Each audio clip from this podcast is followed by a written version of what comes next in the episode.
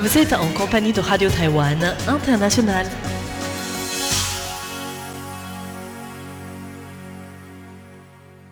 Bonjour à tous, vous êtes bien sur Radio Taïwan International.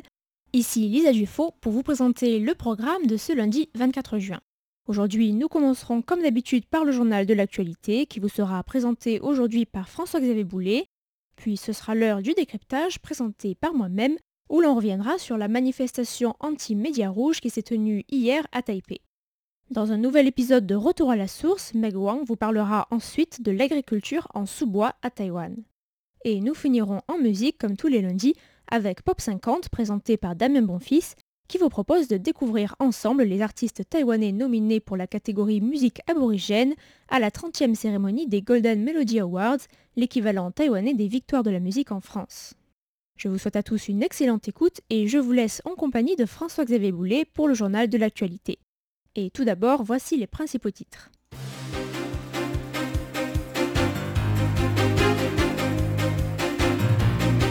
Le forum Taipei-Shanghai doit refléter l'opinion publique majoritaire.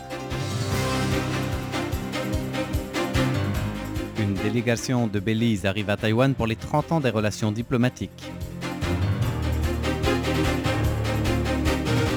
Grève à Eva Air, le ministère des Transports s'assure du maintien du service aux passagers.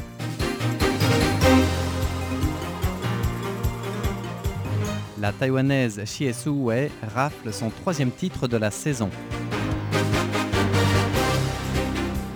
Bonjour et bienvenue dans l'édition de l'actualité de ce lundi 24 juin 2019, un journal qui vous est présenté par François-Xavier Boulet au nom de toute l'équipe de rédaction de RTI. Le forum Taipei-Shanghai doit refléter l'opinion publique majoritaire.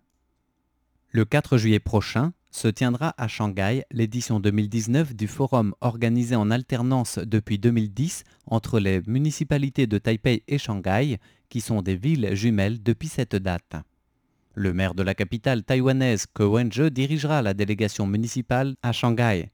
Et aujourd'hui, la commission ministérielle des affaires continentales a indiqué avoir demandé au maire de Taipei et sa délégation de se montrer vigilants par rapport aux stratégies politiques de la Chine vis-à-vis de Taïwan. Voici les détails de Chiu Chue-cheng, qui est le vice-président de la Commission ministérielle des affaires continentales. Dans le cadre des échanges intervilles entre les deux rives, les gouvernements locaux doivent éviter tout ce qui pourrait faire écho aux velléités du gouvernement chinois, qui est de réduire à néant la République de Chine ou de se faire outil de propagande politique de l'unification chinoise. Ils doivent refléter l'opinion publique majoritaire de Taïwan dans le but de protéger la souveraineté, la dignité nationale et l'intérêt général de Taïwan. La Commission ministérielle des affaires continentales exhorte aussi la Chine à respecter les principes d'égalité et de dignité dans les échanges de niveau municipal entre les deux rives et refuse tout type d'ingérence ou de conditions politiques préalables. Une délégation du Belize arrive à Taïwan pour les 30 ans des relations diplomatiques. C'est le ministre de la Sécurité nationale du Belize, John Saldivar, qui vient d'arriver aujourd'hui, lundi 24 juin, à Taïwan, à la tête d'une délégation de quatre membres dans le cadre des célébrations du 30e anniversaire de l'établissement des relations diplomatiques bilatérales officielles. Durant sa deuxième visite à Taipei en tant que ministre de la Sécurité nationale de son pays, John Saldivar s'entretiendra avec le secrétaire général du Conseil de sécurité nationale, David Litaway, et le ministre de la Défense, Ian Tefa. L'accent de cette visite est placé sur les échanges en matière de défense et de patrouille maritime. Plusieurs coopérations d'ordre économique, médical, agricole, éducatif ou encore culturel sont inscrites au programme des échanges bilatéraux entre Taïwan et le Belize. Arrivés aujourd'hui, les quatre membres de la délégation du Belize resteront à Taïwan jusqu'au 28 juin prochain. Grève à Eva Air, le ministre des Transports s'assure du maintien du service aux passagers. Alors que le mouvement de grève à Eva Air entre dans son cinquième jour, une nouvelle réunion d'urgence a rassemblé à la table des discussions le ministère des Transports, le patronat et le syndicat du personnel navigant de la compagnie. Si aucun consensus n'a encore abouti, le ministère des Transports a toutefois insisté sur l'importance d'assurer un service continu auprès des passagers qui sont les premiers touchés par ce mouvement social. Ainsi, le vice-ministre des Transports, Wang Guotsai, a fait un point sur la situation actuelle. Le voici. Aujourd'hui, ce sont 108 vols qui sont annulés. 40% des vols sont donc maintenus. Une solution a été trouvée pour l'ensemble des 23 047 passagers affectés. D'après le plan d'action d'ensemble d'Eva Air, la capacité moyenne sera de 42% des vols assurés du 25 au 28 juin.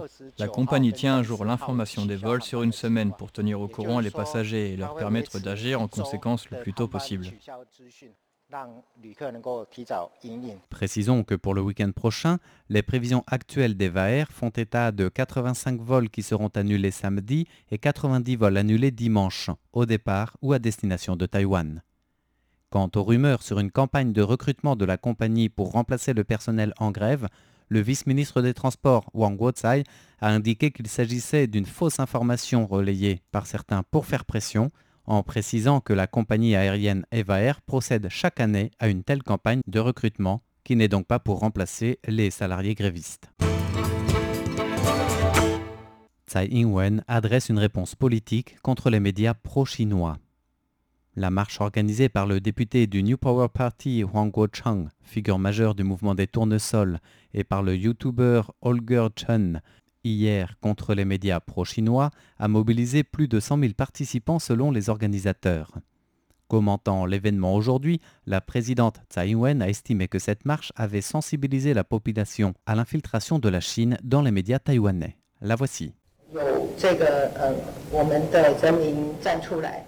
Le soulèvement des Taïwanais témoigne des préoccupations et des inquiétudes de la société.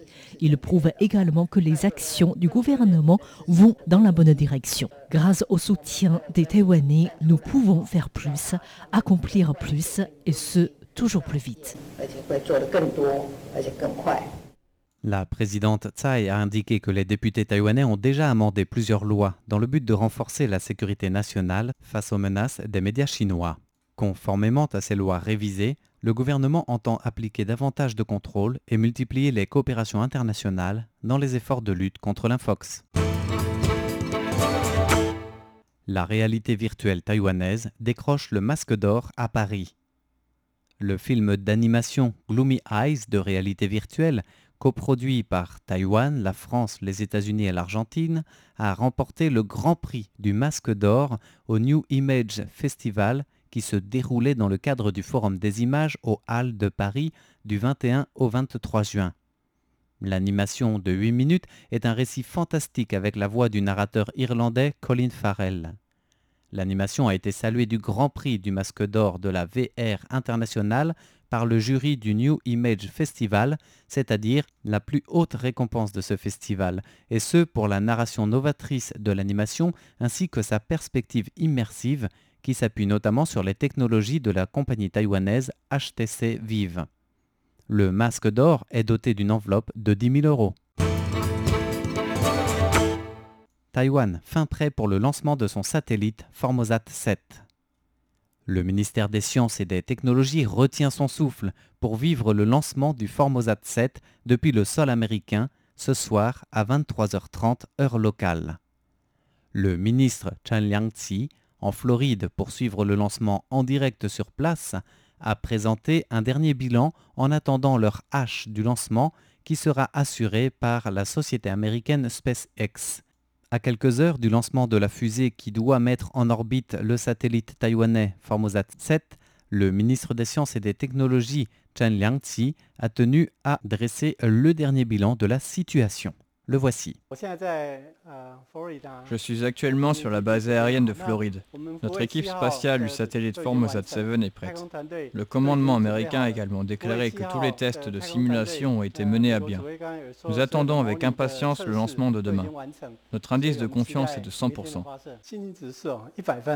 Une fois lancé en orbite et une fois la phase de réglage achevée, le Formosat 7, composé de six microsatellites, débutera sa mission d'observation de la Terre à la suite de la mission météorologique assurée depuis 2006 par le Formosat 3 dont l'activité est déjà arrivée à son terme.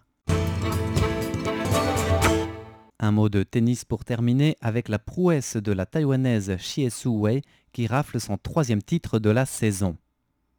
Chiesue et sa partenaire tchèque Barbora Strikova ont remporté le tournoi de tennis de Birmingham 2019 au Royaume-Uni.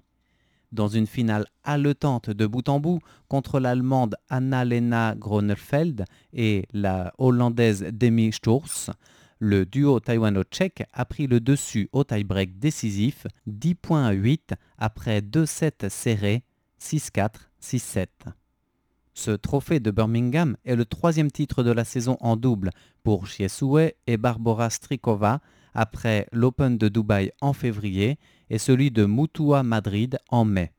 De bon augure, juste avant le tournoi du Grand Chelem de Wimbledon, dont ce tournoi de Birmingham est justement considéré comme une sorte de répétition générale ou de dernier entraînement en condition.